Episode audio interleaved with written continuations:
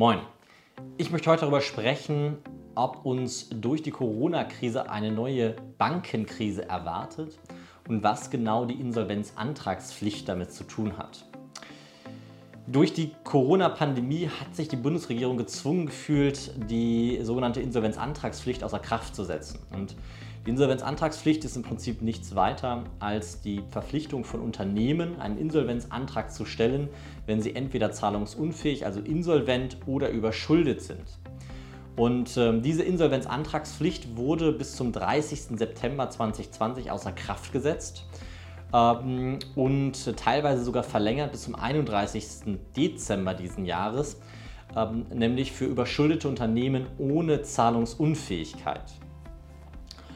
Und diese Insolvenzantragspflicht hat dazu geführt, dass in den letzten Monaten sehr wenige Zahlungsunfähigkeiten bzw. Insolvenzen festgestellt wurden, was nicht heißt, dass die Unternehmen nicht zahlungsunfähig oder insolvent sind äh, oder äh, überschuldet sind.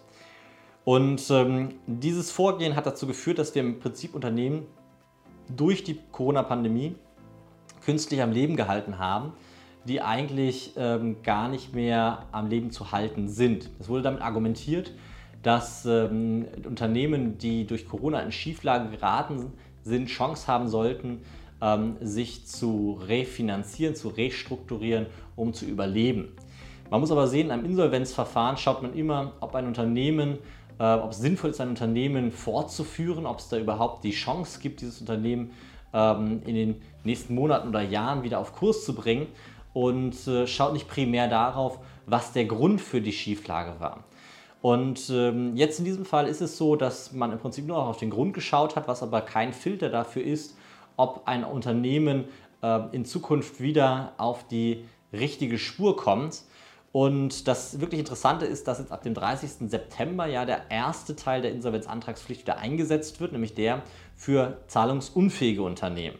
Und da muss man sich jetzt die Frage stellen, was passiert denn, wenn diese zahlungsunfähigen Unternehmen ähm, auf einmal einen Insolvenzantrag stellen müssen, vor allem zu einem Stichtag diesen stellen müssen? Und ähm, was passiert eben dann mit der zweiten Welle der überschuldeten Unternehmen, die dann ab 31.12., also in ähm, drei Monate darauf, ihren Insolvenzantrag stellen müssen? Wichtig ist, dass man verstehen muss, dass der, äh, die Aus, Außerkraftsetzung des Insolvenz, der Insolvenzantragspflicht dazu geführt hat, dass erstmal viele Insolvenzen zurückgegangen sind. Was ja eigentlich in der Situation, also in dieser Corona-Pandemie und den wirtschaftlichen Konsequenzen, die durch die Corona-Pandemie entstanden sind, äh, ja eigentlich nicht realistisch scheint. Und das ist auch einfach keine ähm, belastbare Größe, weil dieser, dieser Rückgang der Insolvenzen bedeutet im Prinzip nur, dass sie nicht gelistet wurden, bedeutet nicht, dass sie nicht da sind. Ähm, insgesamt muss man sagen, ich halte das Ganze für kritisch und nicht nur ich, sondern auch etliche weitere, ähm, unter anderem der Verband der Insolvenzverwalter, ähm, einige Juristen, mit denen ich mich unterhalten habe, weil sie eben sagen, durch die Außerkraftsetzung des Insolvenz, der Insolvenzantragspflicht wurde im Prinzip ähm, sich für die Schuldner gegen die Gläubiger entschieden ähm, weil es am Ende ein Gläubigerschutz ist, wenn ein Insolvenzverfahren eingesetzt wird. Und ähm, diese, dieser Gläubigerschutz, der wurde im Prinzip beiseite geschoben. Ähm, wichtig ist auch, dass mittlerweile schon etliche Firmen ihre Kredite nicht bedienen können. Und sobald im Prinzip diese Insolvenzantragspflicht eingesetzt wird, wird man dann sehen, wie groß das Ausmaß ist. In, ähm, Im Insolvenzverfahren schaut man immer, wie ein Unternehmen, also wie die Aussichten auf Besserung quasi sind. Und ähm, das hat man in diesem Fall komplett außer Acht gelassen. Man hat im Prinzip getrennt zwischen zahlungsunfähig und zwischen überschuldet, aber hat überhaupt gar nicht geguckt, dass der eigentlich entscheidende Faktor ist, ob das Unternehmen wieder auf die richtige Spur kommt. Und ähm, da wir mit einem Stichtag arbeiten, an dem im Prinzip diese Insolvenzantragspflicht wieder eingesetzt wird, erst für insolvente Unternehmen, dann auch für überschuldete Unternehmen, ähm, erwarten viele, dass zu diesem Stichtag das auch wirtschaftliche Konsequenzen haben wird. Und jetzt kommen wir zu einem zweiten Faktor, nämlich droht uns eine neue Bankenkrise. Und ich war am Ende Juli beim Leibniz-Institut für Wirtschaftsforschung und habe mich dort mit dem Herrn äh, Professor Dr. Grob unterhalten. Und zwar über eine Arbeit, die das Leibniz-Institut für Wirtschaftsforschung veröffentlicht hat, die da lautet The Corona Recession and Bank Stress in Germany. Also die Corona-Rezession und Bankstress in Deutschland. Und in dieser Arbeit geht es vor allem darum, und deswegen bin ich auf diese Arbeit gestoßen, ähm, dass die, das Leibniz-Institut für Wirtschaftsforschung der Meinung ist, dass durch die Corona-Krise ähm, im besten Fall mindestens 6% aller Banken in eine äh, Zahlungsunfähigkeit, eine Schieflage kommen, beziehungsweise im schlimmsten Fall 28 Prozent. Ähm, die haben errechnet, dass ca. 127 Milliarden Euro im besten Fall und 624 Milliarden Euro im schlimmsten Fall an ähm, ausgefallenen Krediten durch die Corona-Krise in Deutschland existieren. Und das führt dazu, dass die Banken, eine Bankenkrise insgesamt sehr wahrscheinlich ist, weil eben der Ausfall von Krediten in dem Volumen führt dazu, dass im Prinzip das Kernkapital der Banken, was notwendig ist, um ihr Geschäft zu führen, ähm, so drastisch reduziert wird, dass viele Banken nicht überleben werden. Und es wird entweder äh, Umstrukturierung geben, es wird Verschmelzung geben, aber es wird auch eben Schließungen geben im Bankenmarkt. Und ähm, das werden wir im großen Stil sehen. Und was an der Stelle zu, ähm, äh, zu bedenken ist, dass wenn die Banken äh, oder die Anzahl der Banken reduziert wird, dann wird eben auch die Kreditvergabe vorübergehend reduziert. Und das bedeutet eben auch, dass das Auswirkungen für die Realwirtschaft hat. Und das ist eben das, wovor das Leibniz-Institut für Wirtschaftsforschung warnt, weil eben die Gefahr einer zweiten Rezession durch die Bankenkrise für sehr, sehr wahrscheinlich gehalten wird.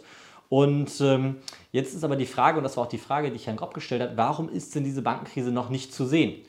Und äh, mit einem Schmunzeln und Lachen hat er gesagt, naja, äh, das Problem ist, um einen Kredit quasi als ausfällig zu deklarieren, muss erstmal sich das Unternehmen das eingestehen, dass sie eigentlich nicht mehr zahlungsfähig sind. Das heißt, ähm, Unternehmen versuchen ja so lange wie möglich, ähm, ihre Kreditverpflichtungen zu bezahlen, weil ab dem Punkt gibt es nämlich Schwierigkeiten und das kostet auch sehr viel Geld wenn man eben seine Kredite nicht äh, bedient. Und das Zweite ist, damit dann ein Kredit als ausfällig bei der Bank anerkannt wird, muss das mindestens für drei Monate geschehen. Das heißt, drei Monate Zins bzw. Tilgung ähm, nicht bedient äh, und dann kann das Ganze erst als ausfällig oder wird das Ganze erst als ausfällig betrachtet.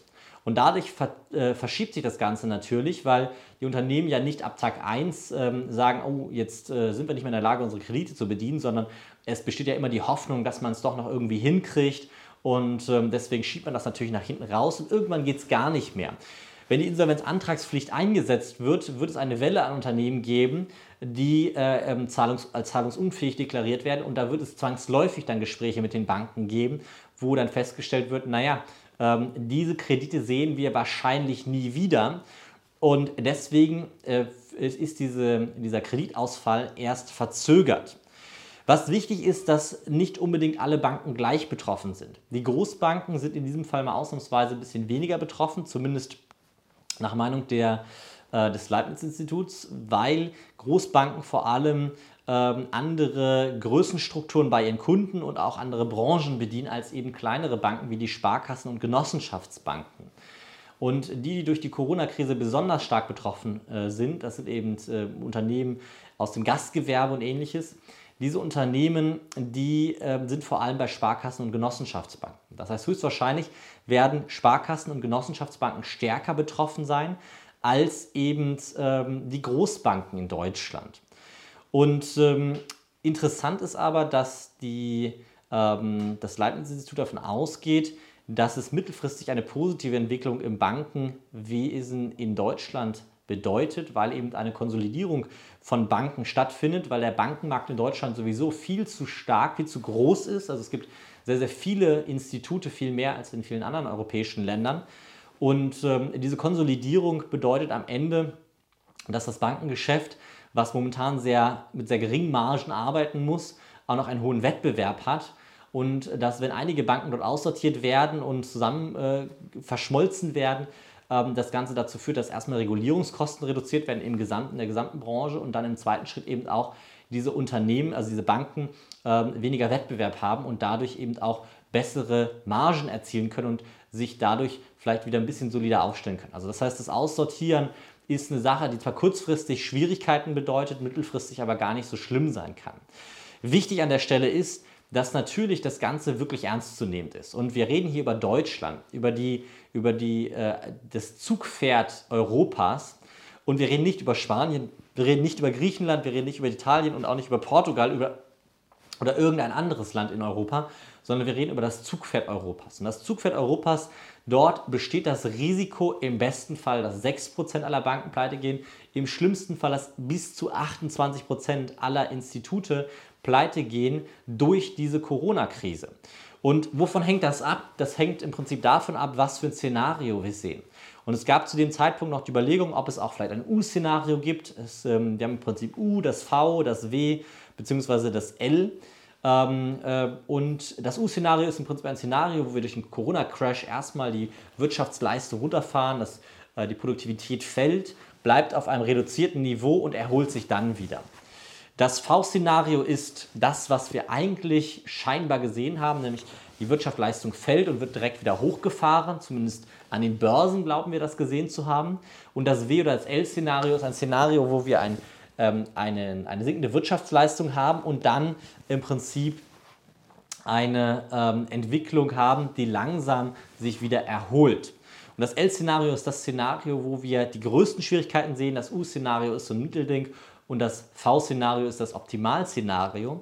Und es ist eben ganz entscheidend, ob wir einen zweiten Lockdown sehen, ob wir weitere Maßnahmen sehen, die die wirtschaftliche, die Produktivität der Volkswirtschaften einschränkt oder ob wir jetzt so auf dem Weg sind, dass wir im Prinzip wieder zur Normalität, zu dem Vor-Corona, zur Vor-Corona-Produktivität zurückkehren und äh, die Wirtschaftsleistung quasi wieder auf dem Level ist. Das ist äh, eine Sache, das können wir ähm, das kann man zum jetzigen Zeitpunkt noch gar nicht 100% einschätzen, weil auch jetzt kann es immer noch sein, dass wir einen zweiten Lockdown sehen werden. Gerade ähm, in den Herbst- und Wintermonaten ähm, wird es sicher Argumente für die Politiker geben, dort ein solches, solche zweite, so einen zweiten Lockdown durchzuführen.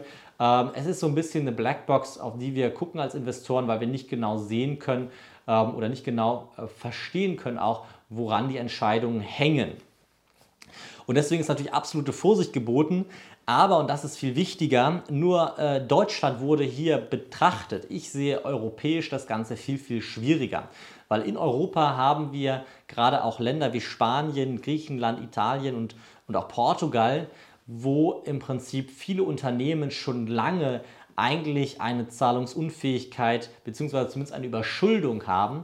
Und diese Überschuldung die ähm, wird ja durch die Corona-Pandemie und durch die wirtschaftlichen Konsequenzen ähm, der Corona-Pandemie, werden diese Überschuldungen nicht besser werden. Und das heißt, wir werden in diesen Ländern wahrscheinlich noch stärker und noch mehr von den ähm, Problemen sehen, die wir in Deutschland erwarten. Ähm, und das Ganze auch dort ein wenig versetzt, weil die Konsequenzen, das muss man sehen, die wirtschaftlichen Konsequenzen von solchen Dingen wie zum Beispiel der Corona-Pandemie, die sind ja nicht von heute auf morgen zu sehen, sondern da müssen Prozesse laufen in der Realwirtschaft, bis am Ende die Konsequenz zu spüren ist. Und ähm, diese Konsequenz, die spüren wir wahrscheinlich erst Anfang nächsten Jahres, vielleicht auch erst Mitte des Jahres in dieser Arbeit von, ähm, vom Leibniz-Institut für Wirtschaftsforschung.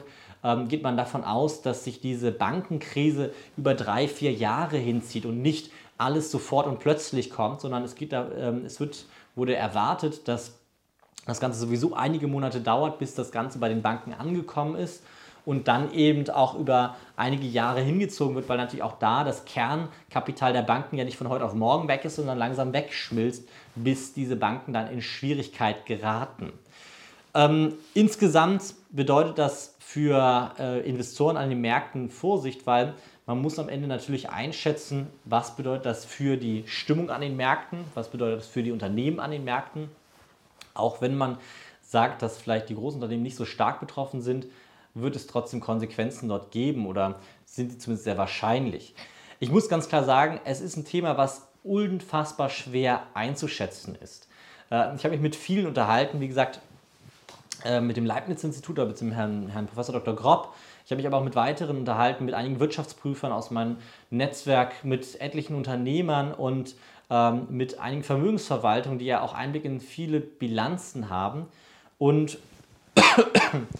und ähm, insgesamt ist es so, dass äh, keiner von denen sich auf eine äh, auf ein Szenario quasi festlegen möchte. Man sagt, es hängt von so vielen Faktoren ab, dass wir es kaum einschätzen können. Was aber alle ähm, miteinander haben, ist, dass sie sagen, es ist Vorsicht geboten. Es ist Vorsicht geboten, äh, man muss darauf achten.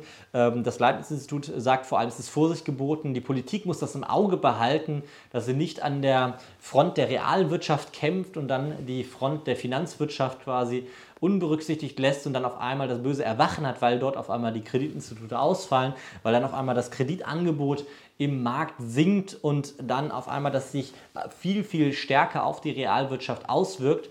Ähm, wenn wir mit Wirtschaftsprüfern sprechen, dann sagen die, naja, ähm, das Problem besteht ja schon längst. Wir haben ja etliche Unternehmen, die sich gerade durch Corona neu verschulden ähm, oder durch die Corona-Pandemie neu verschulden mussten, ganz andere Finanzierungsstrukturen haben, gar nicht mehr so dastehen wie früher, die auch, selbst wenn die Wirtschaft wieder in Gang kommt, äh, in den nächsten Jahren ähm, durch ihre Schuldenlast alleine nicht mehr so mh, mm, rentabel sein werden, dass die Bewertungen, die aktuell an den Märkten sind, die wieder ein Niveau von, äh, ähm, von vor Corona angenommen haben, am Ende gar nicht realistisch sind. Ich äh, verlinke hier unter dem Video den Link zur Arbeit vom Leibniz-Institut und noch einige andere Quellen, wo man mal reinschauen kann. Unter anderem auch die Quelle zur, ähm, zur Aussetzung des Insel der Insolvenzantragspflicht, weil da immer wieder nachgefragt wurde, wenn ich darüber gesprochen habe. Und äh, ich hoffe, ich habe dir ähm, relativ ähm, nüchtern ein, einmal die Situation äh, erläutern können und auch das Risiko einer Bankenkrise erklären können. Äh, wenn dir das Video gefallen hat, würde ich mich über einen Daumen nach oben freuen. Wenn du Fragen zu dem Thema hast oder auch bestimmte ähm, Ideen hast, die man noch berücksichtigen muss, gerne in den Kommentaren. Ich muss sagen, ich freue mich über jeden Kommentar ähm, und kann auch bei den anderen Videos ähm, sagen, dass ich ein ganz großes Kompliment an all die, ähm, die sich die Mühe gemacht haben, wirklich qualifizierte Kommentare abzugeben, ähm, rausgeben möchte, weil dort wirklich viele Impulse sind, die das Bild komplementieren, das Bild verfeinern und ähm, ich bin wirklich stolz auf die Schwarmintelligenz, die man hier am Ende doch erreichen kann. Das heißt, würde mich freuen, wenn auch du da deine Meinung zu abgibst und ansonsten hören wir uns ähm, im nächsten Video. Äh, ich freue mich drauf. Bis dann. Ciao.